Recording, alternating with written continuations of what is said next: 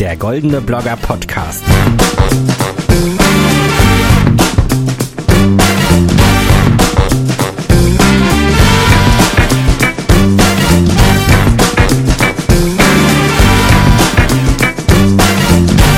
Uh, die Premiere eines neuen Podcasts und damit herzlich willkommen. Ich bin Daniel von den Goldenen Bloggern und heiße euch willkommen zur Premiere eines neuen Formats. Vor zwei Monaten, da haben wir ja die diesjährigen goldenen Blogger vergeben. Wir konnten es noch mit euch zusammen in Berlin richtig feiern. Das hat uns großen Spaß gemacht. Thomas, Franzi und ich haben aber schon seit ein paar Jahren, ich meine seit 2007 vergeben wir schon die goldenen Blogger zusammen mit euch an die besten Bloggerinnen und Blogger des Jahres. Da haben wir uns überlegt, Mensch, hinter den ganzen Gewinnerinnen, den ganzen Gewinnern, da stecken so viele gute Köpfe, die ganz tolle Projekte im Netz machen. Da weiß man ja oft gar nicht so genau, wie die Geschichte hinter diesem Projekt ist oder was eigentlich diese Person persönlich antreibt. Das wollen wir zusammen mit euch ergründen und zwar auch zwischen den Preisverleihungen jedes Jahr. Und deswegen haben wir gesagt, lass uns doch eine kleine Talkrunde machen.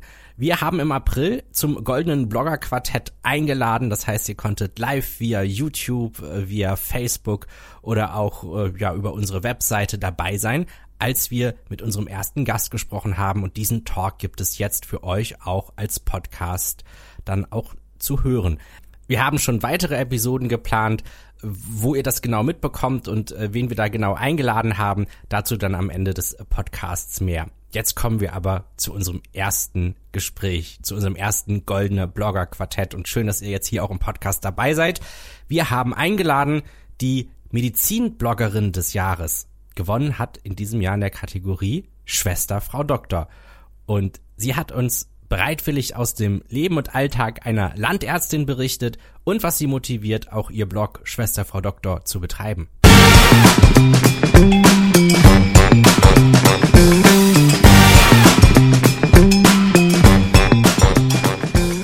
Sagen herzlich willkommen, Schwester Frau Doktor. Schön, dass du heute bei uns bist. Hallo. Und herzlichen, Glückwunsch, und herzlichen Glückwunsch nochmal äh, zu, zu, der Auszeichnung Bestes Medizinblog. Dankeschön, Dankeschön. Man hat das Gefühl, es ist schon so lange her, gell? Aber ist es noch gar nicht so lange her. Es ist so aber viel passiert. Genau, aber es freut mich sehr, dass ihr mich eingeladen habt heute. Vielen Dank. Wir senden ja live auf Facebook, live auf YouTube. Wir gucken da auch mal die Kommentare. Wir haben auch, und das wollte ich euch noch zeigen, wir können ja so viele tolle Sachen machen in unserer neuen Umgebung. Wir haben ein Laufband da unten drin äh, äh, wo auch nochmal wichtige Informationen eingeblendet werden. Äh, unter anderem auch ähm, unsere Twitter-Handles und unter dem Hashtag äh, Quartett können wir dort reinnehmen. Und Franzi, für dich habe ich auch eine Überraschung. Guck mal, was möglich ist. Wir können Partizipation aufrufen. Ja, aber das ist ein S das zu viel, ein S Daniel. Zu viel. Das ist ein S zu viel. Also das können wir auch äh, dann auch noch ändern. Eine Sekunde. Ähm, ich bin ja eben in den Maschinenraum, aber ihr, ihr macht das schon erstmal jetzt auf jeden Fall. Großartig. Ähm, wie, wie sollen wir dich eigentlich, wie sollen wir dich genau. eigentlich ansprechen? Ähm, bei deinem richtigen Vornamen oder ist das aufgrund deiner, deines Berufs als Landärztin äh, eher nicht besser? Also ich also ihr könnt gerne einfach Ulrike sagen, ähm, weil ich ja sowieso nicht äh, anonym unterwegs bin. Also ich von Anfang an, als ich den Blog gestartet habe, habe ich das quasi unter meinem Klarnamen laufen lassen. Also halb, ich heiße jetzt natürlich nicht Schwester Frau Doktor, aber ähm, im Impressum, nein, Schwester ist der Vorname. nein, aber im Impressum stand ich schon immer mit meinem gesamten Namen drin und habe da auch nie ein Hehl draus gemacht. Ähm, und deswegen, ja, ich habe einen Namen. Okay, Ulrike, dann fragen wir doch mal als erstes, ähm, was hat, ist denn seit dem 9., nein, seit dem 8.3., nee, seit Ich höre dich nicht mehr.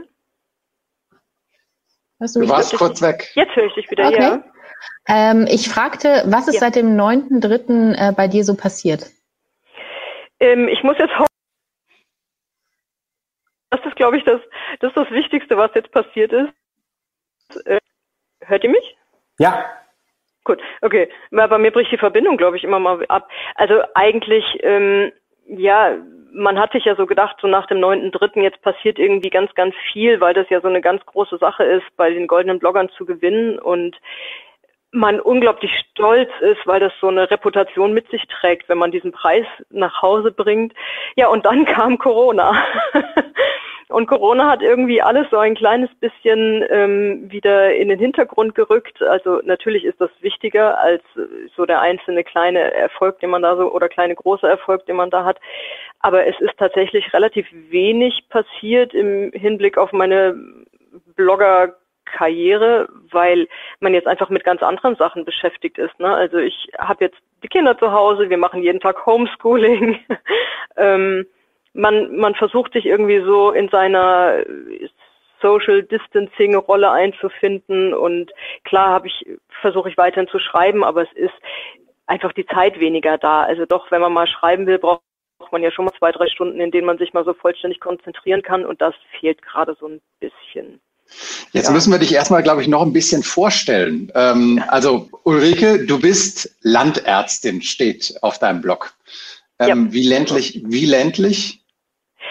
Also ähm, Genau, da muss ich jetzt auch so ein paar Sachen dazu sagen. Also es ist so, ich bin ja in, in der Weiterbildung zur Allgemeinmedizinerin. Also es dauert auch nicht mehr lange, bis ich sozusagen die Facharztprüfung ablegen kann. Ich bin aber seit zehn Jahren Ärztin. Also ich habe so verschiedene Disziplinen durchlaufen und bin dann am Ende ähm, bei der Hausarztmedizin geblieben, weil das auch so meine große, ja, das ist so meine Nische, so meine große Leidenschaft irgendwie. Und ähm, ich bin aber momentan tatsächlich in Elternzeit. Also nicht, weil ich ein kleines Kind zu Hause habe, sondern weil ich zwei große Kinder zu Hause habe und ich konnte mir da einfach noch äh, die Elternzeit aufsparen. Die hatte ich früher, als ich noch in der Klinik war, habe ich die quasi nicht genommen. Ich bin nach fünf Monaten wieder arbeiten gegangen und habe dann ähm, jetzt, als mein Kleiner in die Schule gekommen ist, gesagt, so jetzt nutze ich die Zeit, die ich quasi noch hab und ähm, habe dann auch Zeit zum Schreiben, weil das dann auch immer mehr und immer mehr wurde. Und dann dachte ich, okay, wunderbar, das nutze ich.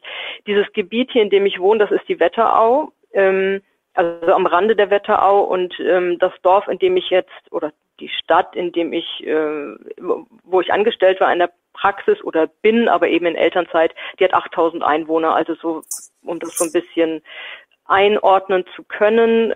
Das ist so im Frankfurter Umland. Also wenn man jetzt nach Frankfurt fahren würde, dann bräuchte man so ja 45 Minuten, sagen wir mal. Und seit wann bloggst du?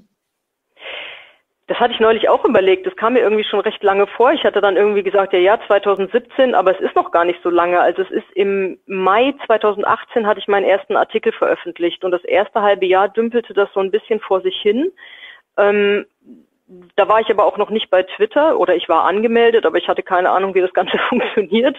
Und dann irgendwann funktionierte es, dann wurde ich von irgendjemandem geteilt und dann explodierte das regelrecht. Also und dann, also ich sag mal, aktiv bei Twitter bin ich jetzt seit Oktober 18.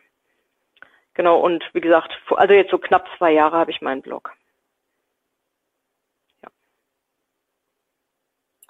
Ich lese mal vor, was wir äh, bei, der, bei den goldenen Bloggern äh, haben wir dann tatsächlich ja auch äh, dich mit vorgestellt und äh, es war ja der, auch ein ähm, Akademiepreis, den du gewonnen hast. Das heißt, und die, die Jury, die Vorjahresgewinner äh, haben sich dann in der Kategorie Bestes Medizinblog für dein Projekt geschieden. Und dort hieß es, die Landärztin Schwester Frau Doktor berichtet in ihrem Blog über ihren Alltag auf dem Land. Kindergarten, solchen Anekdoten aus Kliniken, aber auch über ernste Krankheiten wie Depressionen berichtet sie unaufgeregt, fundiert und ist so für jeden Leser eine Bereicherung. Ähm, was, wenn man sich das mal denn tatsächlich überlegt, ist für jeden Leser eine Bereicherung. Was ist da denn für eine Motivation dahinter, äh, für dich selber das Blog zu betreiben? Also angefangen hatte das eigentlich, das hat sich so ein bisschen entwickelt. Angefangen hatte es eigentlich damit, dass ähm, man ja in der Klinik und auch in der Praxis immer mal so, ach nette, amüsant oder auch lebt. Ähm, und damit fing es eigentlich an, dass ich erstmal so die Geschichten so niederschreiben wollte, dass ich eigentlich so ein bisschen unterhalten wollte. Ähm, dann habe ich aber im Laufe der Zeit festgestellt, dass immer mehr Anfragen kamen, also sei es jetzt per E-Mail oder auch über Twitter, dass man gesagt hat, schreib doch mal was da und darüber. Und das wurde dann immer mehr und da habe ich auch gemerkt, dass auch der Bedarf nach einer gewissen naja, Aufklärung, also nach, nach medizinischem Wissen da ist. Wo ich ganz oft gedacht habe, naja, man kann das ja googeln, es finden sicher viele Quellen, man weiß ja eigentlich, wo man was finden kann, habe ich dann gemerkt, dass es eigentlich oft daran hapert, dass dieses Art Deutsch einfach viel zu umständlich ist und man das irgendwie so ein bisschen übersetzen muss. Und das ist ja eigentlich was, was ich auch in der Praxis, in der Hausarztmedizin ständig mache, weil ähm, da muss man ja so erklären, dass man es auch versteht. Ne? Also wenn ich erklären möchte, was, äh, was jemand hat, dann äh, und ich, ich spreche von irgendeiner gastrointestinalen Blutung, dann weiß vielleicht nicht jeder, was das bedeutet. Also sage ich halt Magenblutung oder Blutung aus dem Magen-Darm-Trakt. Ne? Und das, ja, versuche ich halt einfach so ein bisschen zu übersetzen und äh, da kam dann sehr viel positive Resonanz und das macht mir auch Spaß. Also dieses Erklären, Aufklären, ähm, ja, und ab und zu halt natürlich auch so ein paar lustige Geschichten rein. Ich versuche es immer so ein bisschen alles mit Humor zu sehen und auch mit Humor zu schreiben. Klappt nicht immer, aber meistens. Äh, wir hatten äh, im Vorfeld dich gebeten, dass du vielleicht mal einen Blogtext mitbringt, äh, mitbringst, damit diejenigen, die deinen Blog noch nicht kennen, so, so einen kleinen Eindruck äh, über ja. deinen Schreibstil finden. ja, meine erste Lesung. Wir freuen uns. Bloglesen müssen wir übrigens auch wieder mehr ins Leben rufen. Die gab's schon. Das war toll. Ähm, also ich habe da jetzt mal zwei Geschichten. Ich muss mir das ja, ich habe mir das jetzt auch mal ausgedruckt. Und zwar äh, gab es irgendwie mein mein aktuellsten äh, Artikel sozusagen. Das war äh, übers Lachen, also das war dieser, den ich jauchzend und frohlockend genannt habe. Ähm, und dann hatte ich noch einen, der war im Januar relativ erfolgreich, der ging um die Pille, der, der handelte von der Pille danach. So, und das waren so die, die sind jetzt auch nicht so ultra lange. Ich glaube, ich lese aber einfach mal vielleicht den aktuellsten vor, ne? Mach mal. So. Ja, ich mach mal. Ich mach mal. Okay.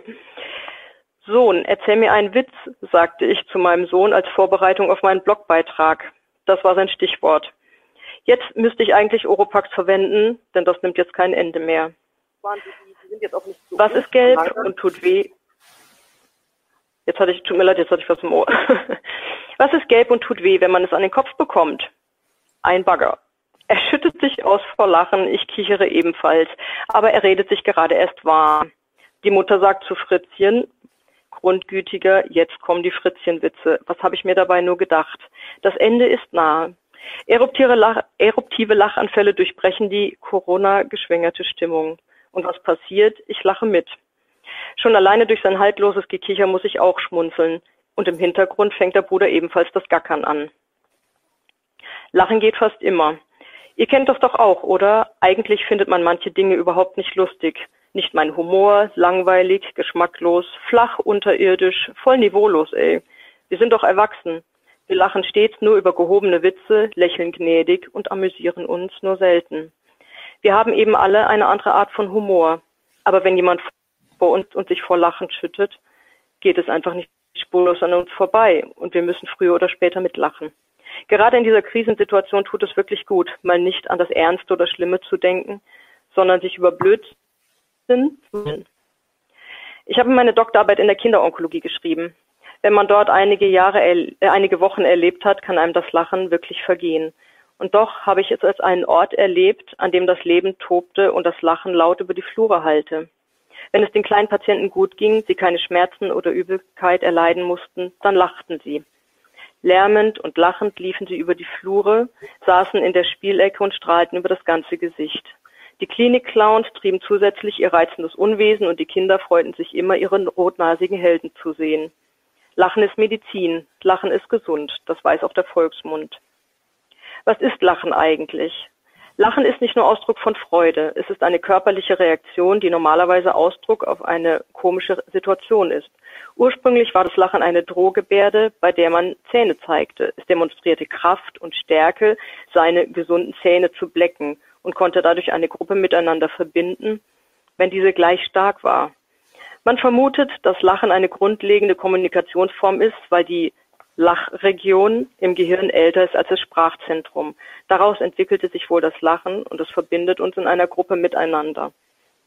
Diese Gesichtsverrenkung, bei der 17 Gesichts- und bis zu 80 Körpermuskeln involviert sind, kann aber auch Ausdruck von Aggression sein, von Freundlichkeit, zum Beispiel beim Grüßen, oder auch von sexueller Erregung, Kichern. Wir lachen, wenn wir fröhlich sind, wenn wir nervös sind oder auch wenn wir Angst haben. 18 verschiedene Arten des Lachens kennen wir und dennoch kann das motorische Muster eines ehrlichen Lächelns nie bewusst imitiert werden. Was passiert, wenn wir lachen? Betrachtet man den Ablauf des Lachens, sieht man eine schnelle Abfolge von schnell ausgestoßener Luft, bei der ein Schall entsteht. Das Zwerchfell zieht sich rhythmisch zusammen und die Stimmbänder ebenfalls. Die Einatmung beim Lachen erfolgt in einem langen, tiefen Atemzug. Gleichzeitig kommt es zum Zusammenziehen der mimischen Gesichtsmuskeln. Heben der Mundwinkel, Öffnen des Mundes, Fältchen um die Augen bilden sich, die Anzeichen eines ehrlichen Lachens sind. Die Muskeln der Augenbraue und der Nasenflügel, der Mundwinkel um die Augen, das Zwerchfell, sie alle spielen mit. Sogar die Blasenmuskulatur kann sich entspannen, weswegen man sich vor Lachen in die Hose macht. Fehlt das schnell ausgestoßene Ausatmen, ist es kein Lachen, sondern ein Lächeln. Lachen ist gesund. Atmung, Puls und Immunsystem. Die schnelle Atmung sorgt für eine bessere Durchblutung der Lunge und transportiert Sauerstoff besser als im Normalzustand. Die Lungenfunktion wird also gestärkt. Der Puls steigt an, die Durchblutung wird angeregt und der Blutdruck gesenkt. Auch unser Immunsystem profitiert von ein paar Lachanfällen pro Tag, denn die Anzahl der Killerzellen im Blut steigt an. So genesen wir bei Erkältungen schneller. Auch die Blutspiegel von Interferonen und Antikörpern werden durch das Lachen erhöht. Endorphine, die Glückshormone, werden ausgeschüttet. Die Stresshormone Adrenalin und Cortison nehmen ab, wodurch sogar das Schmerzempfinden verringert wird. Und abgesehen von den körperlichen Reaktionen stellt man ja selbst fest, dass es einem nach einem ordentlichen Lacher besser geht. Man gewinnt Abstand zu manchen Situationen und kann diese neu durchdenken. Man wird positiver und sympathischer wahrgenommen und ist im Sozialleben erfolgreicher. Der Vollständigkeit halber möchte ich nicht unerwähnt lassen, dass es auch ein pathologisches Lachen gibt. Nach Schlaganfällen oder bei anderen Hirnschädigungen können unwillkürliche Lachanfälle unabhängig von der Stimmung des Betroffenen auftreten. Das ist maximal belastend für die Patienten. Ferner gab und gibt es bei bestimmten Vorerkrankungen durch die Lachbelastung auch das Auftreten von Herzrhythmusstörungen, von Leisten- oder Bauchwandbrüchen, das sind die Hernien, oder zum Verschluck und Aspirieren von Lebensmitteln oder Gegenständen. Im Großen und Ganzen sind solche Ereignisse aber eher selten, außer das Verschlucken, das kommt häufiger vor, und die Vorteile überwiegen. Das Lachen kann man üben. Bei der Recherche für den Artikel war es allerdings nicht ganz einfach, gute Literatur zu finden. Die Lachforschung, die Gelotologie scheint nach wie vor ein Nischendasein zu fristen. Aber wieso eigentlich? Es ist wie mit dem Sprechen, dem Kommunizieren. Es scheint etwas zweitrangig geworden zu sein, dabei ist die Nachfrage nach dem Lachen doch groß. Wir sind keine sehr fröhliche Gesellschaft, was eigentlich schade ist. Ich persönlich brauche das Lachen wie die Luft zum Atmen. Wenn ich mal durch irgendwelche Umstände einige Tage nicht gelacht habe, fehlt mir etwas. Kinder lachen bis zu 400 Mal am Tag, wir Erwachsene maximal 20 Mal. Das sollten wir ändern, auch wenn es uns in Anbetracht der Krise vielleicht nicht leicht fällt. Es gibt sicherlich jetzt den einen oder anderen, der sagt, ich verliere gerade meine Existenz oder ich sehe den ganzen Tag nur die schlimmen Fälle. Die mögen mir meinen Versuch, die generelle Situation ein bisschen anders zu bewerten, verzeihen. Natürlich ist nicht jedem nach Lachen zumute und viele werden nach der Krise professionelle Hilfe benötigen. Ich möchte auch nicht anmaßend oder respektlos wirken. Ich habe einige Krisen bewältigen müssen in meinem Leben, aber das Lachen kehrte immer zurück. Möge es bei uns allen diesmal auch so sein. Aber man kann sogar mit einem kleinen künstlichen Lachen eine bessere Stimmung erzeugen. Probiert es mal aus. Mundwinkel anheben und grimassieren. Und plötzlich lächelt es sich leichter. Oder dem Nachbarn ein Lächeln schenken oder fremden Menschen auf der Straße. Macht Fisimatenten. Legt euch, das ist übrigens mein Lieblingswort, lest euch selbst ein Kinderwitzebuch vor. Auch nicht gerade meine Passion, weil die Witze oft unterirdisch sind, aber alleine deswegen drehen sich die Augäpfel Richtung Schädeldecke und man muss unweigerlich grinsen und der erste Schritt ist getan. Und wenn es denn dann auch noch gesund ist und wir aktuell sowieso alleine in der Bude hocken, können wir uns ja auch gepflegt vor unseren Topfblumen blamieren. Jetzt möchte ich natürlich nicht, dass meine Empfehlungen als alternative Heilmethode gegen das Coronavirus verbreitet werden und sich infolgedessen die Hälfte der Weltbevölkerung, weil wahrscheinlich so viele Leute meinen Blog lesen, den imaginären Aluhut aufsetzt und mich in die Schwurbelecke verbannt. Aber es täte uns allen gut, momentan ein wenig mehr zu lachen. Deswegen möchte ich zu guter Letzt noch einen ziemlich dysfunktionalen Kracher bringen. Ein Indianer geht zum Friseur. Als er wieder rauskommt, ist sein Pony weg. So ein gezirkelter Spaß.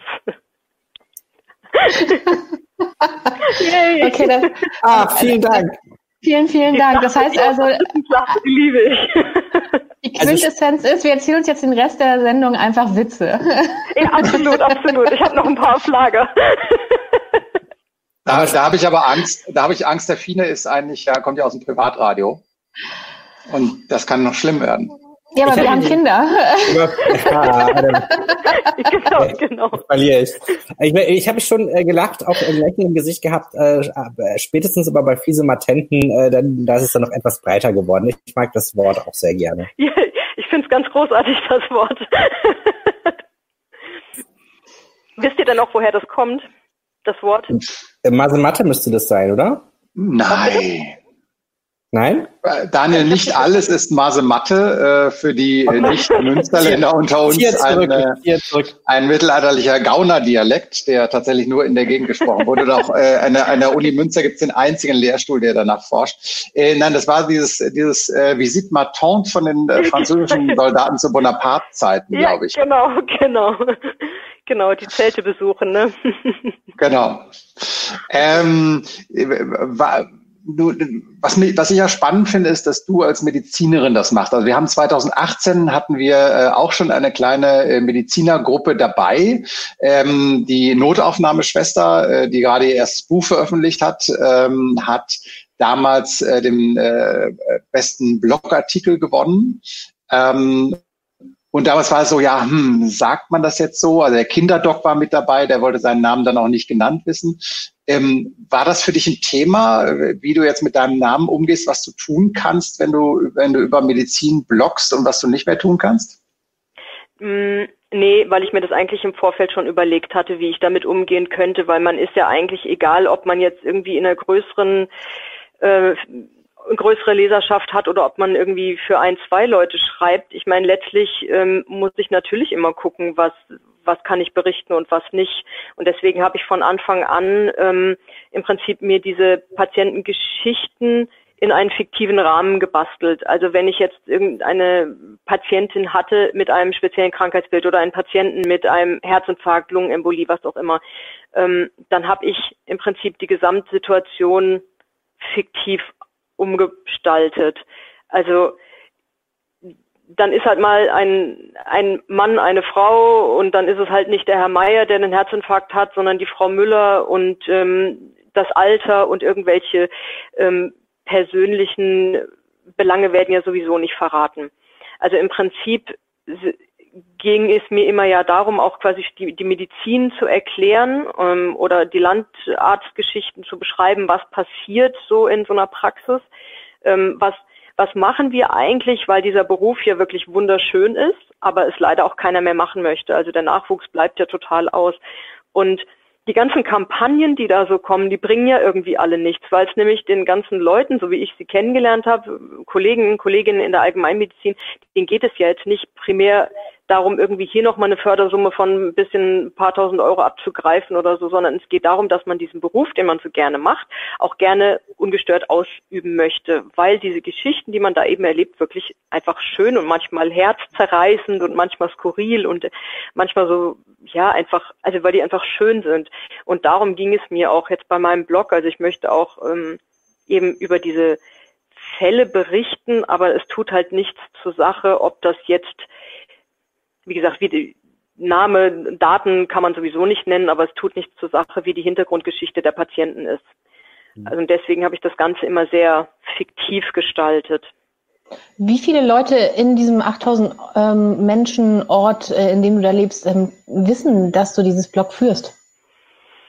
Ja, das weiß ich jetzt ehrlich gesagt nicht so genau, aber es kommt doch immer mal wieder vor, dass ich bekannte Gesichter bei Instagram oder bei Facebook sehe. Ähm, bei Twitter, obwohl ich da ja eine recht große Followerschaft habe, ist mir das jetzt noch so aufgefallen, aber ich glaube, das liegt auch einfach an der Masse der Leute. Also es ist manchmal nicht möglich, dem Ganzen noch so zu folgen, wer, wer einem folgt irgendwie. Ne? Aber ich kriege das auch immer mal wieder mit, dass jemand wenn ich jemanden sehe, zu mir kommt und sagt, hier, ich habe deine Geschichten gelesen, ich habe gesehen, dass du bloggst und ich habe bisher nur positive Resonanz bekommen. Also da ist bisher noch nichts Schlechtes passiert. Also was, was weißt du denn über deine äh, Leserschaft? Also wer sind das? Sind das auch Personen, die im medizinischen Bereich arbeiten? Sind das äh, Hypochonder? Äh, äh, sind das einfach Leute, die gerne äh, sich mit äh, ähm, äh, ja, die gerne dann einfach so gerne Geschichten lesen. Äh, was weißt du da? Naja, ich kann natürlich nur so meine Infos daraus ziehen aus den Mails oder aus den Rückmeldungen, die ich bekomme. Ne? Also nicht jeder, der mir zum Beispiel bei Twitter folgt, der liest ja alles, was ich mache. So, ne? Aber ich weiß, dass relativ viele an den Geschichten, an dem Menschlichen interessiert sind. Also ich, das sind ja jetzt nicht nur irgendwelche spröden Fachartikel oder eigentlich gar keine spröden Fachartikel, die ich bringe, sondern es ist ja alles sehr, sehr menschlich und gerade wenn ich über ernste Themen oder auch über seltene Themen berichte, die sonst vielleicht eher so mit der Kneifzange angefasst werden. Also ich habe ja ich habe ja über Pille danach, über Geschlechtskrankheiten, über Stuhlgang und so über alles Mögliche und dann aber auch über ernste Themen wie Ängste oder Depressionen geschrieben. Und das sind so Themen, da kommen dann auch Leute auf mich zu und ja, melden sich und erzählen mir ihre Patientengeschichte. Und das sind wahrscheinlich zum Bruchteil, nur zum winzigen Teil Patienten, die mich persönlich kennen oder die ich persönlich kenne.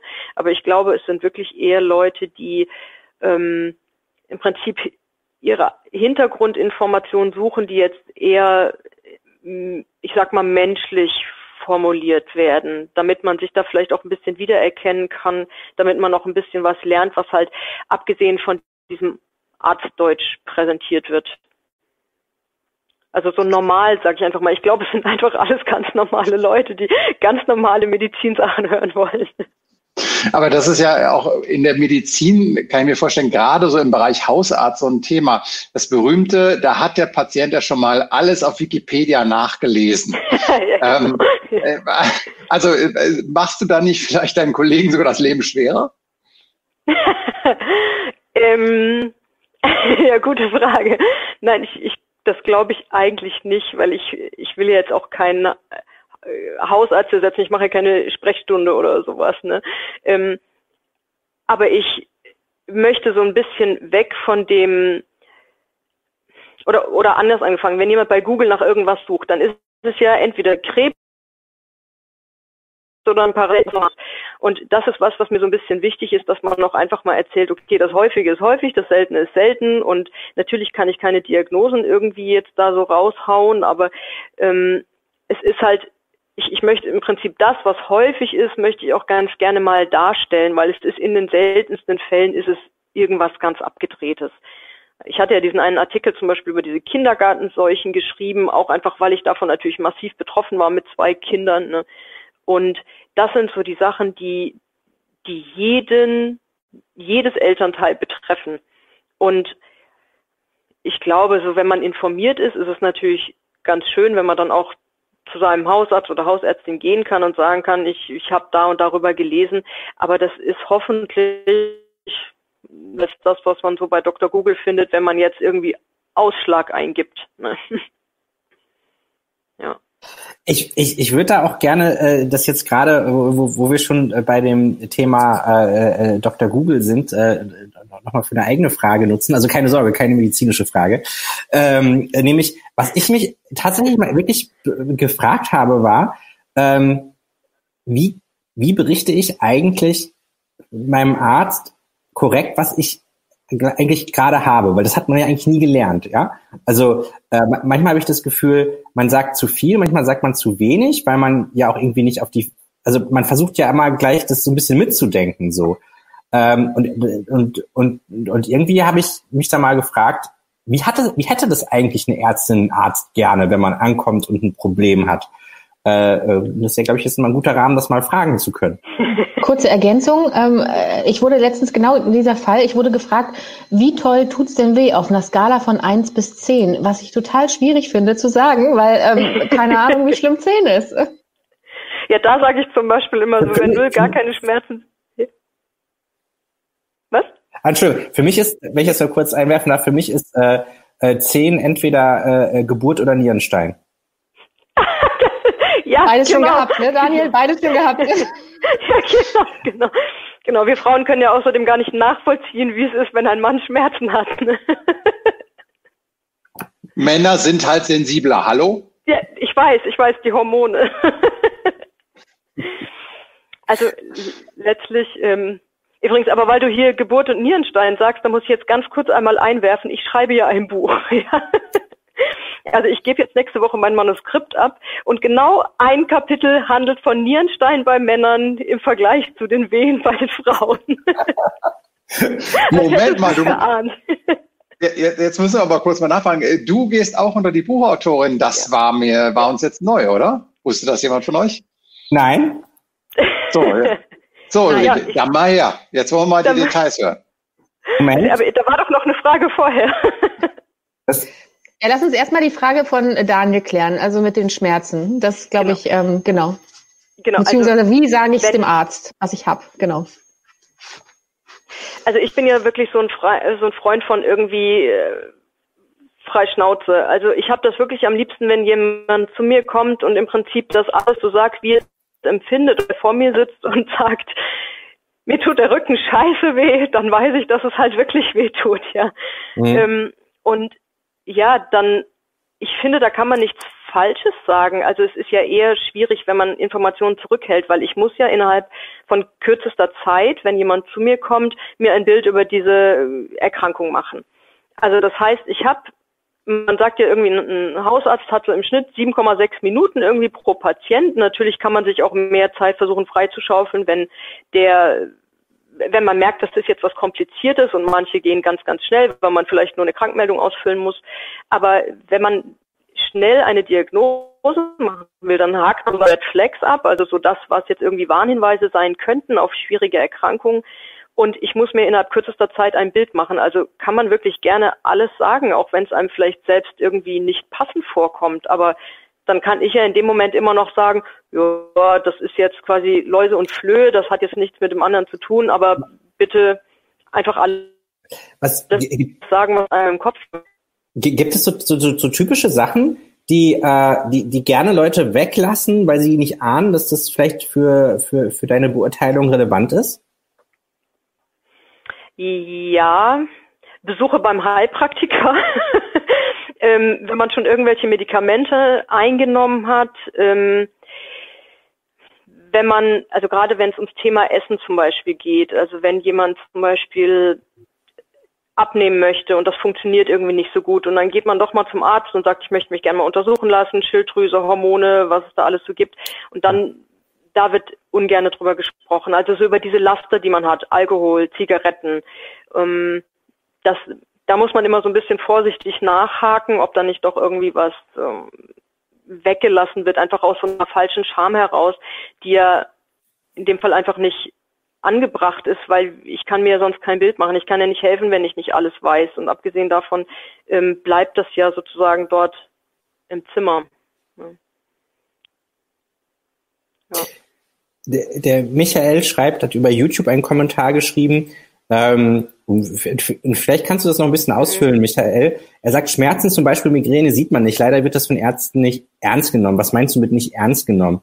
Ähm, ich, ich, weiß nicht, ob du da jetzt schon was zu sagen kannst äh, zu, zu, zu dem Thema. Also ja, also ich kann es natürlich nur für, für mich sprechen. Also Schmerzen sind ja sehr subjektiv. Und wenn jetzt jemand zu mir sagt, er hat, er hat höllische Schmerzen, der hat Migräne, dann habe ich ja keine Veranlassung, das nicht ernst zu nehmen. Mhm. Ähm, und ich habe auch, also gerade Thema Schmerz ist etwas, was mich sehr interessiert, wo ich auch schon Fortbildung dazu gemacht habe. Also Psychosomatik und Schmerz, das ist was, was ich eigentlich sehr ähm, spannend finde und mich damit auch, ich sag mal, gerne beschäftige, weil ich dann das Bedürfnis habe, auch da, da helfen zu können, eben weil Schmerz etwas Subjektives ist. Und Schmerz kann ja auch sehr schnell chronisch werden.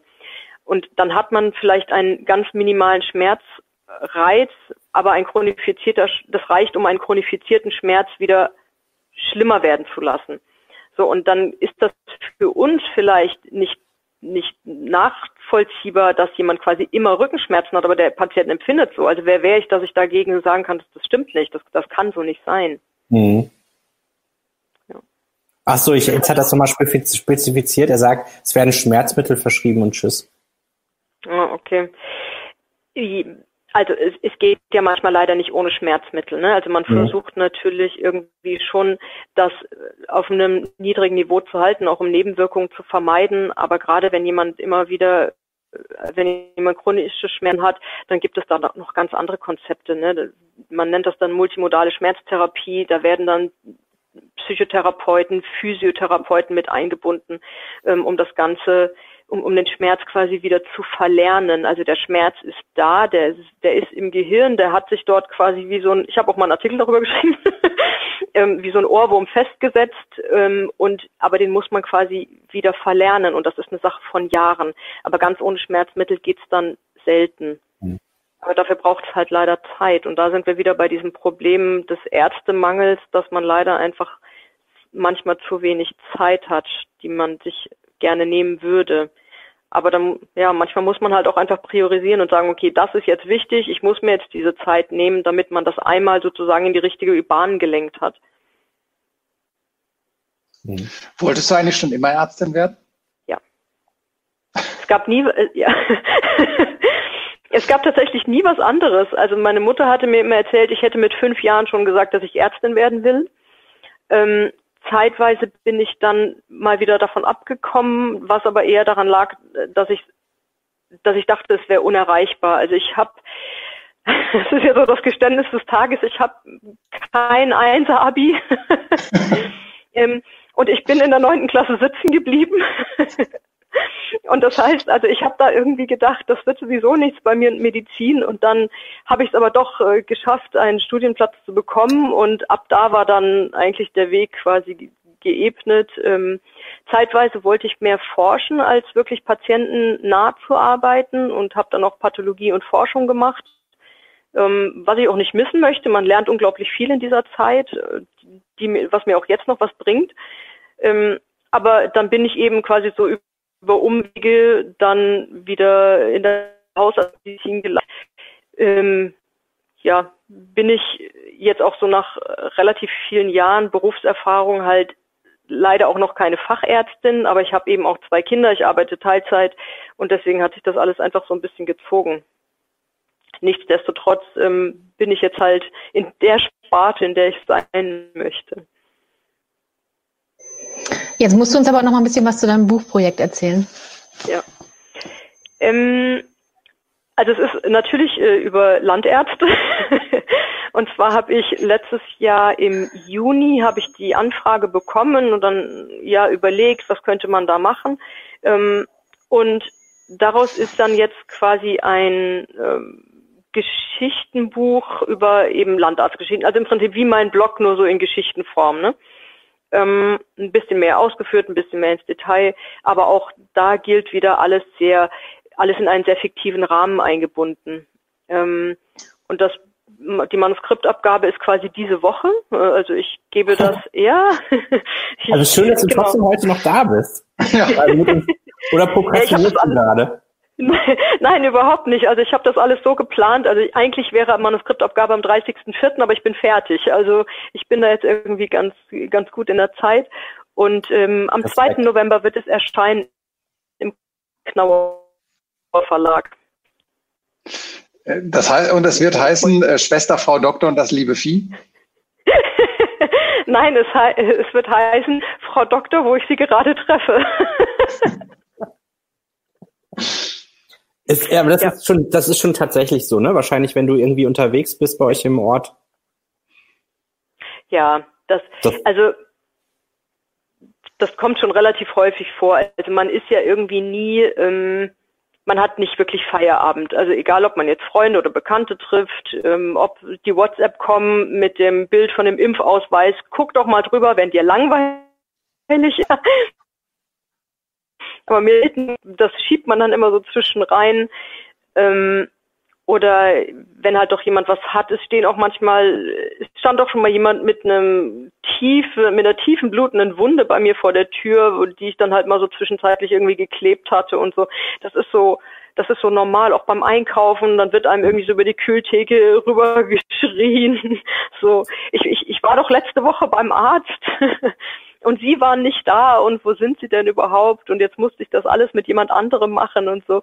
Also es, aber auch ganz, ganz liebe und schöne Geschichten, dass man fragt, wann ich jetzt zum Beispiel wieder aus der Elternzeit zurückkomme oder einfach ganz, ganz tolle E-Mails, die ich kriege, wo, wo sich Leute auch irgendwie bedanken, wenn ich zugehört habe oder dass ich bei irgendwas geholfen habe und ja tatsächlich auch an der Aldi-Kasse, so der Klassiker, ne, dass man da irgendwie gefragt wird. Aber mit ganz vielen versteht man sich auch so gut, dass man sich dann zur Begrüßung auch einfach mal umarmt. Ja, ich meine jetzt zurzeit natürlich nicht, aber ja, das ist das ist schon ein anderes Arbeiten als so in der Klinik, ne, wo man so sehr anonym ist. Da macht man halt ja. seine Patienten und dann geht geht man nach Hause. Das das kann auch irgendwie angenehm sein, weil man besser abschalten kann, finde ich aber es ist halt nicht so ein, es ist halt nicht so diese Verbindung da. Du hast, äh, du hast ja gerade gesagt, zur Zeit nimmt man sich nicht im Arm. Äh, lass uns da auch kurz drüber sprechen. In deinem Blog gibt es verschiedene Beiträge jetzt auch zu, äh, zu Corona, zu Covid-19. Ähm, das, das sind gerade besondere Zeiten. Ähm, aber jetzt so aus, aus deiner medizinischen Sicht, ähm, so auch in dem Diskurs, den es manchmal gibt, wenn manchmal was in WhatsApp-Gruppen geteilt wird und so weiter und so fort. Oder vielleicht auch wie in der Öffentlichkeit drüber gesprochen wird. Äh, fast, äh, es gibt diverse Virologen-Podcasts. Ähm, was nervt dich da so richtig? Oder sagst du so, ey Leute, das, das, das ist eigentlich total verschwendete Energie, dass wir uns darum kümmern oder das bekommt viel zu wenig Aufmerksamkeit. Was sind da so deine Gedankengänge? Ja, also es ist jetzt natürlich so ein bisschen schwierig, sich so als kleine Hausärztin da irgendwie da so zu positionieren, ne? Weil ich meine, ich bin weder Virologin noch Epidemiologin und ich kann natürlich nur das sagen, was ich jetzt so aus meiner Warte irgendwie sehe. Jetzt bin ich auch gerade quasi nicht an der Front. Ähm, aber es ist ich kriege so verschiedene Perspektiven mit. Und das eine ist halt, dass ich von Kollegen, Kolleginnen einfach mitbekomme, dass da schwerste Fälle in den Krankenhäusern liegen. Und da macht man sich dann natürlich schon Gedanken. Also dann sieht man schon, okay, das sollte man nicht auf die leichte Schulter nehmen und dass man dem Ganzen jetzt einfach einen Riegel vorgeschoben hat und versucht, ähm, die ganze, diese, diese, diese Krise zu beenden, das ist ja das Einzige, was man eigentlich gerade machen kann. Man kann es ja nicht einfach jetzt so laufen lassen. Ne? Andererseits finde ich es auch extrem fragwürdig, wie alles so medial ausgeschlachtet wird. Also man nimmt sich einfach Zahlen ohne Kontext und ballert die so und zieht man nicht so ein bisschen in der Materie drin. Also dieser klassische Vergleich von ähm, ja, ja gut, mal zwischen Influenza und Corona verglichen, aber es wird auch zwischen der normalen Sterberate, die man halt irgendwie einfach so hat in Deutschland pro Tag. Es ist irgendwie die Zahl zwischen 2200 und 2500 Leute, die jeden Tag in Deutschland irgendwie sterben, so nicht gelesen. Und ähm, dann kommen halt jetzt die Leute, die halt an Covid-19 versterben und das ist, jeder ist da natürlich zu viel, weil es die Erkrankung nicht gäbe, dann würden die zumindest zu dem jetzigen Zeitpunkt nicht sterben. Die Leute mit Vorerkrankungen, dann weiß man nicht, wann das soweit gewesen wäre. Ähm, letztlich ist es aber so, dass wenn man sich jetzt nur diese reinen Zahlen anguckt und das nicht in und, und sich das, das halt in den Zahlen von Leuten, die sowieso vielleicht gestorben wären, dann kann einem das alles irgendwie auch sehr viel Angst machen. Also ich habe auch in einem Artikel geschrieben, dass es, ähm, wie viele Lungenentzündungen es auch ohne Corona im Vorfeld schon gegeben hat. Und natürlich kommt jetzt Covid-19 noch oben. Das, das will man ja vermeiden, dass die Kliniken überlastet sind. Also man muss die Schwächeren definitiv schützen und deswegen macht man das ja auch, weil die Leute mit Vorerkrankungen halt einfach da ihre Last ähm, mit haben. Und man möchte natürlich da jetzt nicht, dass irgend, dass keiner will, man muss sich ja nur mal in die Situation reinversetzen, das ist die eigene Oma, der eigene Opa, vielleicht die Eltern oder so. Und die können es alle treffen. Und deswegen ist man da natürlich auch sehr vorsichtig, weil wenn es wirklich nur daran liegt, dass jemand nicht behandelt werden kann, weil die Intensivstationen überlastet sind, ja, Gleichzeitig glaube ich aber, dass man auch ähm, das natürlich so nicht ewig machen kann, weil ich meine, wir sind ja gerade noch am Anfang, ja, also, aber es ist ja auch so, dass wichtige Operationen verschoben werden, Tumoroperationen, dass manche Leute sich gar nicht mehr in die Kliniken trauen, einfach mhm. weil sie sagen, ich, ich habe Angst, mich mit Covid-19 anzustecken oder ich möchte das Gesundheitssystem nicht noch mehr überlasten. Ähm, also denen muss man auch einfach sagen, dass das, dass man da auch auf die eigene Gesundheit achten muss und sich dann trotzdem melden soll. Ne? Das, das ist das bei euch ist das bei euch im, im, äh, im kleinen Örtchen? Also wir drei kommen ja jetzt aus, aus einer Großstadt, Düsseldorf, naja, mehr oder weniger. Ähm, äh, wie geht euer, euer Ort damit um? Also der Ort, in dem ich wohne, das ist ja jetzt nicht genau der Ort, in dem ich auch äh, praktiziere oder praktiziert habe sozusagen.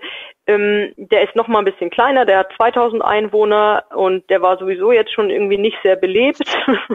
jetzt ist er quasi tot. also es ist wirklich so, dass wenn ich mit meinen Kindern mal spazieren gehe oder wir übers Feld gehen, da sieht man jetzt doch immer mal wieder Leute, die halten sich alle sehr daran, also zu zweit, vielleicht auch mit den Kindern es gibt keine größeren Gruppen. Man macht irgendwie so seinen Bogen beim Einkaufen um die anderen Leute. Es gibt immer mal wieder welche mit Mundschutz. Also hier bei uns jetzt so ländlich ist es alles sehr, sehr gesittet. Man hält sich sehr daran. Also ich habe da schon das Gefühl, dass die Leute sehr diszipliniert sind. Vielleicht das mit dem Mundschutz, das müsste vielleicht noch ein bisschen weiter in die Öffentlichkeit getragen werden. Da haben wir halt, glaube ich, irgendwie noch nicht so die Vorstellung davon, dass das wirklich helfen kann. Dabei ist es ja, ne, wenn, wenn man nicht überall so seine Tröpfchen in der Luft verteilt, ist es ja durchaus plausibel. Ja, das ist, ja. das, das ist, glaube ich, das ist vor allen Dingen, glaube ich, ein, so ein kulturelles Problem oder auch teilweise, wie das, genau. wie das, wie, wie, das verkauft wird. Äh, weil wenn jetzt erstmal so äh, gesellschaftlich äh, so, ich sag jetzt mal Konsens ist oder man so, hey, äh, wenn ich einen Mundschutz trage, dann schütze ich andere, ist das anders als wenn ja. man weiß, so, ja, es gibt Leute, wenn die eine Erkältung haben, dann, dann nehmen die es lieber, weil dann, dann wird man ja gleich so als Opfer stigmatisiert.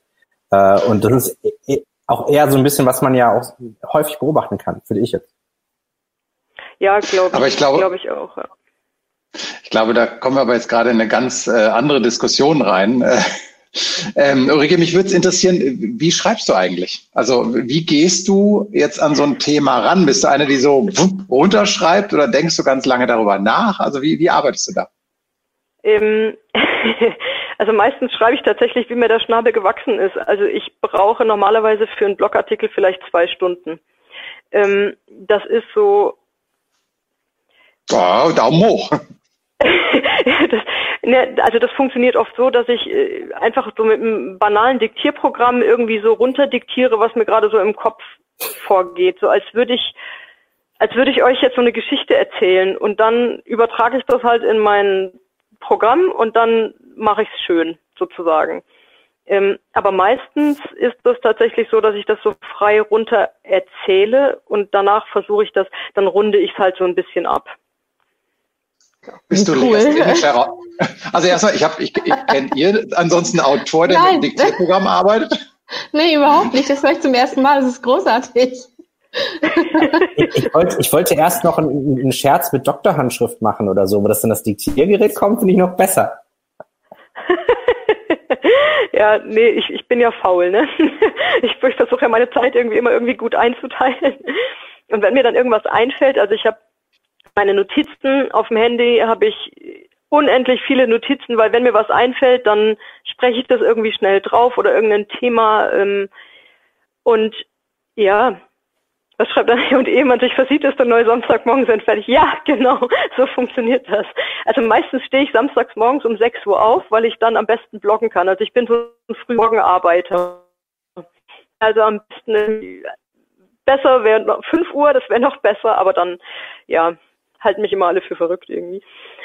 Und das heißt, also dann diktiere ich mir das irgendwie so runter und dann gucke ich halt, ob es irgendwie stimmig ist, ob es rund ist oder muss mir dann noch irgendwie einen Schlusssatz überlegen oder klar, ab und zu muss man auch ein bisschen recherchieren. Ich kann jetzt nicht alles irgendwie so frei von der Leber wegschreiben, ähm, aber ja, ich, meistens geht es so.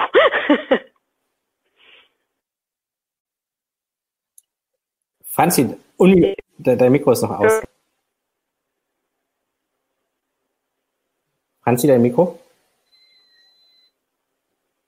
Ich. Franzi? Hallo, mein Mikro ist aus. Ja. Ähm, ich habe gefragt, welche Programme nutzt du für? Ähm, ist sie noch da? Ja, Hallo, Thomas. sind jetzt sowohl Daniel als auch Ulrike sind jetzt gerade mal rausgeflogen aus der Leitung.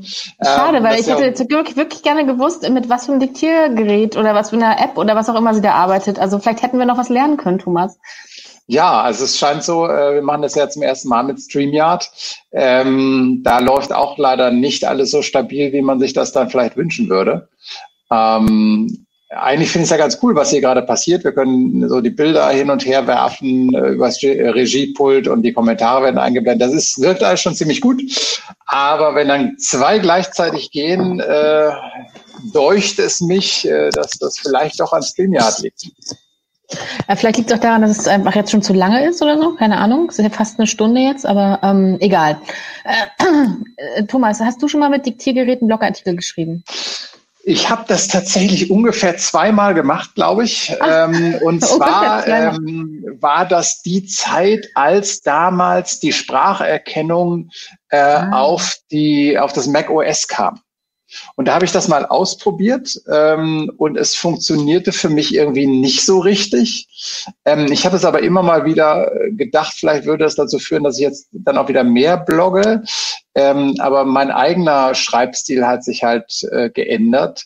Ähm, ich habe früher viel stärker so runtergeschrieben, äh, dann noch mal ein bisschen, noch mal ein bisschen korrigiert. Ich bin ja auch legasthenisch herausgefordert. Ähm, und dann war gut. Und heute ist halt so, dass ich viel stärker äh, Tage, wenn nicht sogar Wochen über Blogthemen nachdenke und sie dann irgendwann in, in Ruhe runterschreibe. Okay, aber du schreibst nicht über mehrere Tage dann auch an einem Text? Doch, doch, doch. Also ich habe äh, ich okay. immer auch so so zwei, drei Texte dann so als Entwurf äh, bei mir im Blog stehen und dann denke ich so, hm, weiß ich nicht, dann komme ich nochmal zurück. Ähm, übrigens bei Daniel, er schreibt gerade in den Kommentaren, sein Internet ist weg, er kommt gleich wieder. Ähm, dazu muss man sagen, Daniel lebt in Berlin. Ja, da ist das Problem, Problem da, mit dem Internet. nee, deshalb, das, das ist ja auch der Grund, warum da einfach so wenig Startups da sind. Ja, also ich finde es also schon lustig, dass gerade das Düsseldorfer Internet jetzt so stabil ist.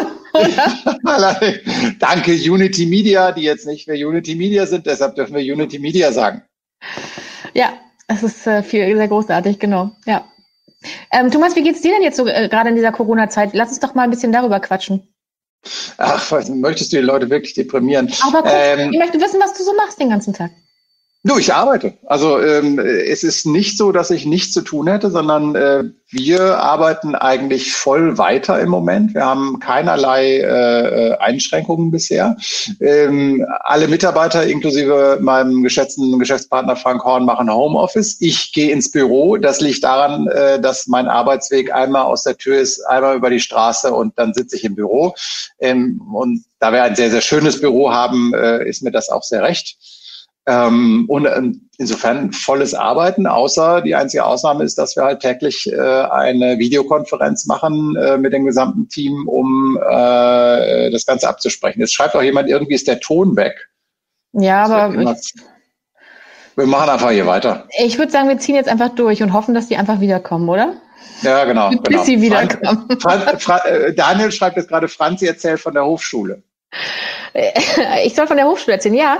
Ähm, ja, so ähnlich wie bei dir ist es bei uns ja auch. Also wir haben ja auch unser Büro ähm, jetzt hier nicht, also ich bin auch, ich gehe auch jeden Tag ins Büro, was daran liegt, dass ähm, das Büro ungefähr 50 Meter auf dem Hof liegt. Also einmal Tür raus, ähm, 50 Meter laufen und dann wieder Tür rein. Und ähm, wir haben ja die Kinder gerade auch da. Ach so, Daniel hört uns, das ist doch schon mal schön. Ähm, wir haben die Kinder ja auch gerade da, weil ja, wie gesagt, Schule und Kita und alles äh, zu ist. Und ähm, wir versuchen gerade ähm, mit einer mit einem Hofschulprogramm oder mit einem Schulprogramm ähm, Zeit zum Arbeiten rauszuschinden, ähm, muss man ja mal so sagen. Ähm, und bespaßen unsere Kinder mit ähm, entweder Sachen, die aus dem, ähm, die von der Schule vorgegeben sind und anderen Dingen, die man so, die wir uns so einfallen lassen, beziehungsweise die sich die Kinder einfallen lassen und ja, schaffen uns Freiräume zum Arbeiten, so muss man es ja eher sagen. Gibt es bei diesen digitalen Schulprogrammen auch Angebote, bei denen du sagst, oh, das sind aber Kandidaten für die goldene Blogger nächstes Jahr? Ehrlich gesagt, ich finde dieses Alba Berlin-Programm mega cool. Ich weiß nicht, ob du dir das mal angeguckt hast. Also Alba Berlin hat ja relativ schnell reagiert und hat ähm, ein ähm, Sportprogramm, ein, also über YouTube ähm, äh, hochgezogen, ähm, wo sie halt jeden Tag jetzt äh, drei verschiedene Videos hochladen. Ähm, also für, für Grundschule, für Kita-Kinder und für Oberschule, so haben sie es genannt. Und das ist schon ziemlich cool. Und das finden die Kinder ehrlich gesagt auch echt gut. Ähm, die haben da auch so ein gewisses äh, Storytelling äh, drin. Also gerade jetzt über dem Kita-Programm ist es ganz nett. Also die bauen auch so ein bisschen aufeinander auf. Irgendwie dann geht es erst in den Zauberwald bei einer Folge, danach geht man irgendwie so in ähm, ähm, einen Zaubertrank ähm, und so weiter. Also das ist ähm, äh, sucht einen Zaubertrank und muss den dann irgendwie noch mixen und ähm, dann halt verschiedene Sachen machen. Also die geben sich echt viel Mühe. Und ich finde aber auch, dass das, ähm, dass dann das andere, wie, wie dann halt mit der mit den Oberschülern umgegangen wird, irgendwie auch einigermaßen altersgemäß ist. Also ähm, das gefällt mir echt ziemlich gut, muss man sagen.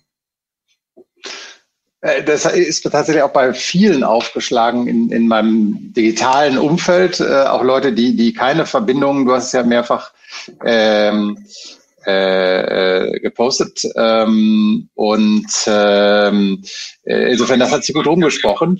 Äh, Ulrike kommt nicht mehr rein, schreibt sie mir gerade als SMS, äh, irgendein Fehler und Daniel macht jetzt hier einen FaceTime-Anruf. Jetzt wird's hier ganz, äh, warte mal, ich nehme das hier mal an. Hallo Daniel, ähm, also ihr könnt ihn hier sehen. Ich kann ihn leider nicht hören, Daniel, weil meine Kopfhörer sind jetzt, äh, warte mal, ich versuch's mal. Sag mal was? Nee. Leider kann man dich nicht hören, Daniel. Das ist doof. Äh, insofern. Jetzt kann man mich. Jetzt kann man dich hören. Jetzt, jetzt kann man mich hören. Ja, es tut mir, hallo Internet, es tut mir leid, dass ich äh, euch äh, jetzt hier gerade gar nicht äh, groß versorgen kann. Äh, ich habe ein Problem, nämlich der Anbieter hat something went wrong.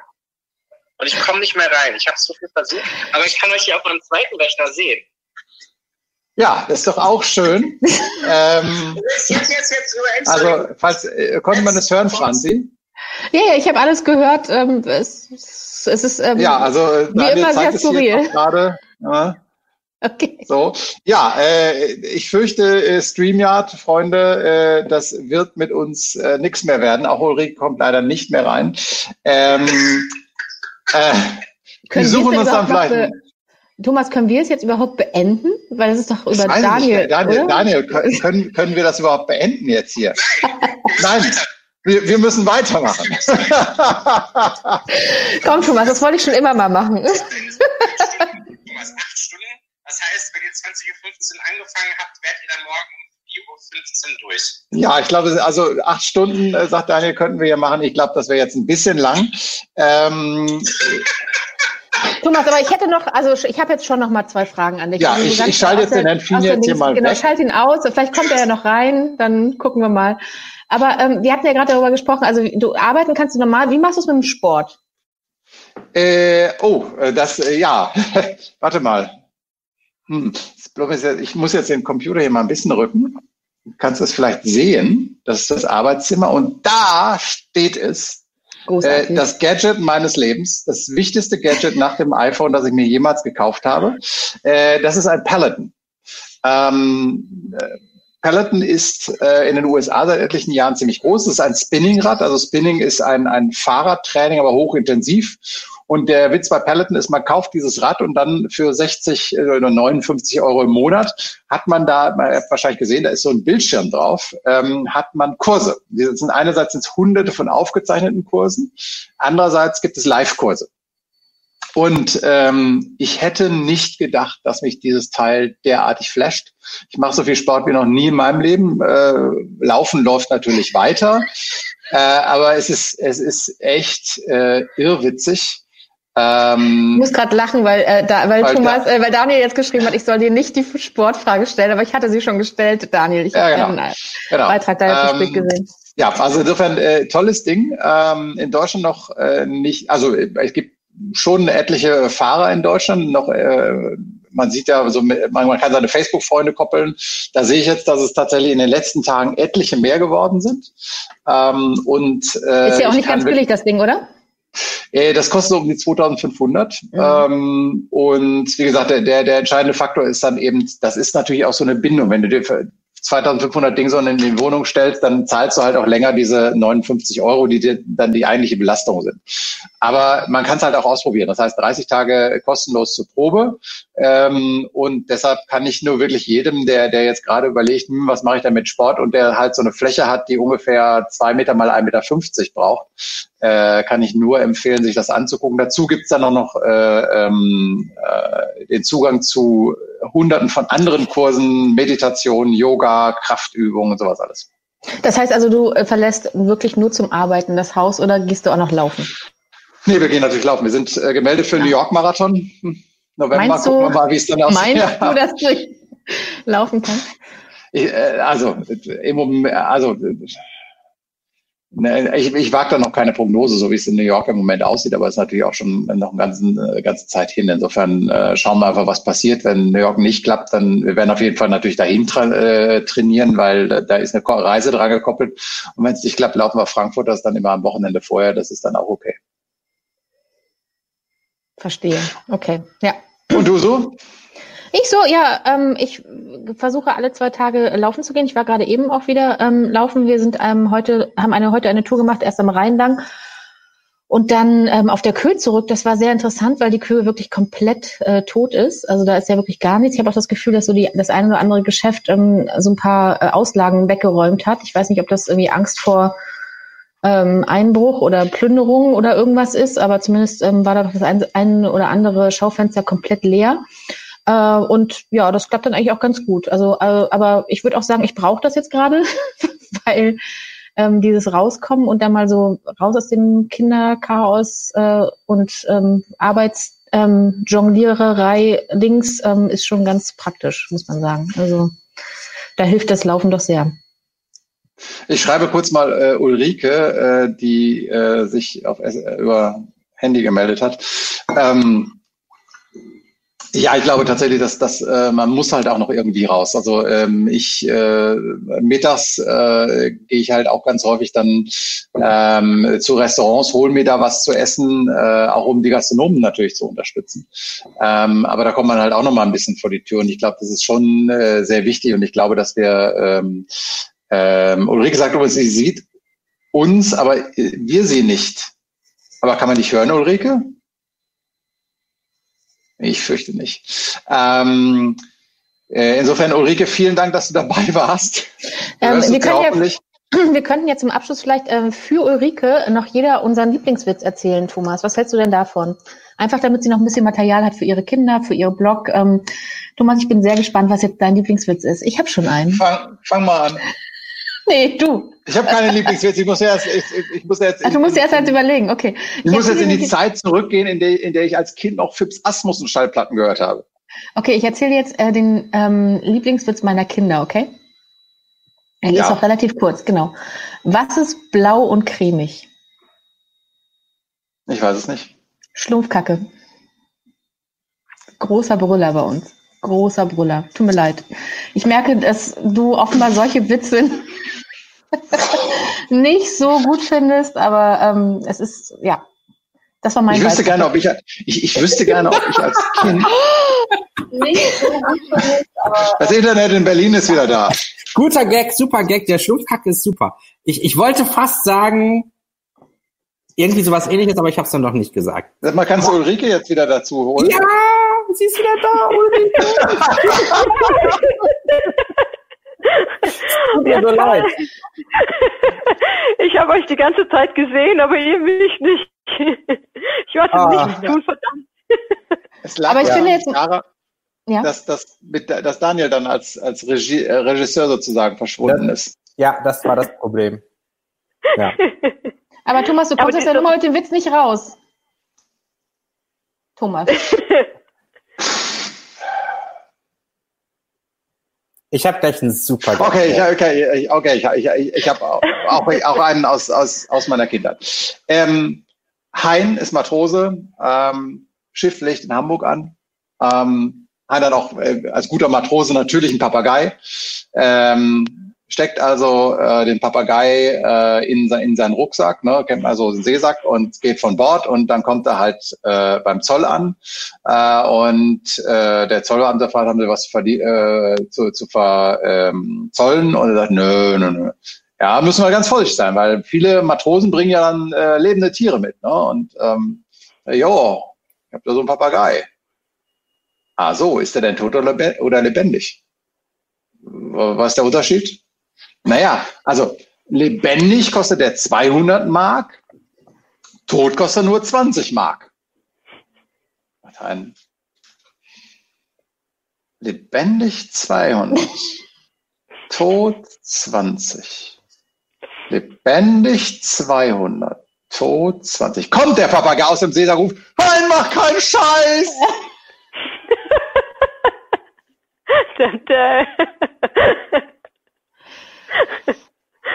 oh Mann.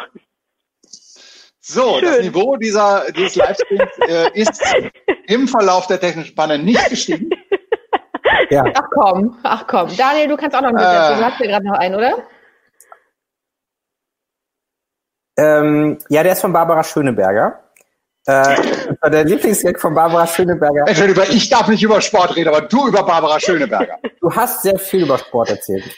Du hast sehr viel über Sport erzählt. Es war, äh, äh ich, ich, ich möchte mal eben meine, meine wahren äh, Kommentare einblenden, die, ich, die, die hier nicht ich eingeblendet worden gesehen. Sind. Ich habe zu spät äh, gesehen. Äh, ich habe gewarnt, äh, nicht die Sportfrage. Hashtag Peloton. Oder schreibt man bestimmt anders, aber ist ja auch wurscht. Äh, und ich hab's doch gesagt äh, dass da jetzt ich sag, okay, also Barbara Schöneberger hat äh, mal folgenden Witz erzählt, äh, den, den, da musste ich auch sehr schmunzeln. Ich weiß, kann man den heute noch erzählen? Ich weiß es nicht. Ähm, geht Barbara Schöneberger geht Barbara Schöneberger in die Metzgerei und sagt, guten Tag, ich hätte ein halbes Pfund von der fetten Groben, sagt die Verkäuferin, die ist nicht da, die hat Berufsschule. Der ist so oh. alt, der, der ist uralt. Okay. Den erzählen, sich, den erzählen sich nicht mal die Kinder mehr.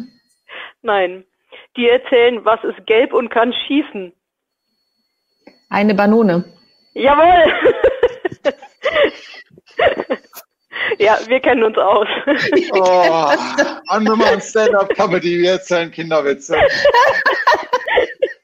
ja, sensationell, oder? Ja, in diesem Sinne. Ich kann noch zum Schluss, also ich bin ja mit der Notaufnahmeschwester sehr gut befreundet im Übrigen. Ja, ich möchte an dieser Stelle auch mal erzählen, dass die Notaufnahmeschwester mich zum Schreiben inspiriert hatte damals. Sie ist quasi meine Muse. Ja. Yay. Yay. Und sie hat mir einen sensationellen Witz erzählt. Der ist ungefähr vom Niveau ähnlich. Und zwar, was ist grün und liegt im Sarg? eine Sterbse. ich finde den großartig. Äh, ich, bin die Einzige, die, ja. ich bin die Einzige, die den gut findet. Ihr Lieben. Ich bin mal gespannt, wie wir, wie wir all das äh, auch noch in einen Podcast bringen wollen. Am besten nicht. ähm, aber, aber schön war es mit euch. Es hat äh, viel Spaß gemacht. Ähm, vielen Dank. Und ähm, ja, wir, wir schauen uns nochmal an, ob StreamYard tatsächlich das Tool unserer Wahl bleiben wird. Ähm, unser Technikexperte Daniel wird darüber grübeln. Wir werden es evaluieren. Wir werden dann noch eine, äh, auf jeden Fall eine Kommission einsetzen ähm, und mal schauen, was es da noch an Alternativen gibt. Auf jeden Fall hat es großen Spaß gemacht. Äh, äh, liebe Ulrike, vielen Dank, dass du uns äh, äh so viel Einblicke in deine äh, Arbeitswelt nicht nur als Medizinerin, sondern auch als Bloggerin gegeben hast. Äh, und äh, danke für die Zeit. Mit, wenn das Buch rauskommt, da reden wir dann auch noch mal drüber. Äh, genieß auf jeden Fall jetzt noch die Elternzeit und danke, dass du heute Abend bei uns warst. Danke für die Einladung. Es hat wirklich Spaß gemacht. Vielen Dank. Bleib gesund. Ihr auch. Genau. Tschüss. Tschüss. Ciao. Soweit unser Talk mit Schwester Frau Doktor und wir haben schon den nächsten Termin geplant. Ihr könnt gerne dabei sein. Wenn ihr die Ankündigung nicht verpassen möchtet, wenn ihr live auf YouTube und Facebook zuschauen möchtet, äh, wenn wir uns unterhalten, dann könnt ihr das sehr gerne machen. Und indem ihr einfach unseren Newsletter abonniert, den kriegt ihr unter die-goldene-blogger.de slash newsletter. Und der nächste Termin, der steht auch schon fest. Am Dienstag, den 5. Mai 2020, laden wir um 20.15 Uhr zum nächsten goldenen Blogger-Quartett ein und haben zu Gast unseren Blogger des Jahres. Und das sind die Volksverpetzer, beziehungsweise einer der Mitgründer, Thomas Laschig. Er wird bei uns sein, er wird mit uns diskutieren über sein Projekt Volksverpetzer. Und wenn ihr auch dabei sein wollt, schaut einfach auf der Homepage von uns vorbei, die-goldene-blogger.de. Das war die erste Ausgabe von unserem Podcast. Ich hoffe, ihr abonniert schön, hinterlasst auch gerne Bewertungen, das freut uns sehr. Und wir freuen uns dann schon auf die nächste Ausgabe, den Volksverpetzer Talk. Werdet ihr dann auch natürlich ein paar Tage später hier im Feed dann hören können. Viele Grüße von Thomas, Franzi und mir. Mein Name ist Daniel. Habt noch einen schönen Tag. Bis zum nächsten Mal hier im Podcast von den Goldenen Bloggern.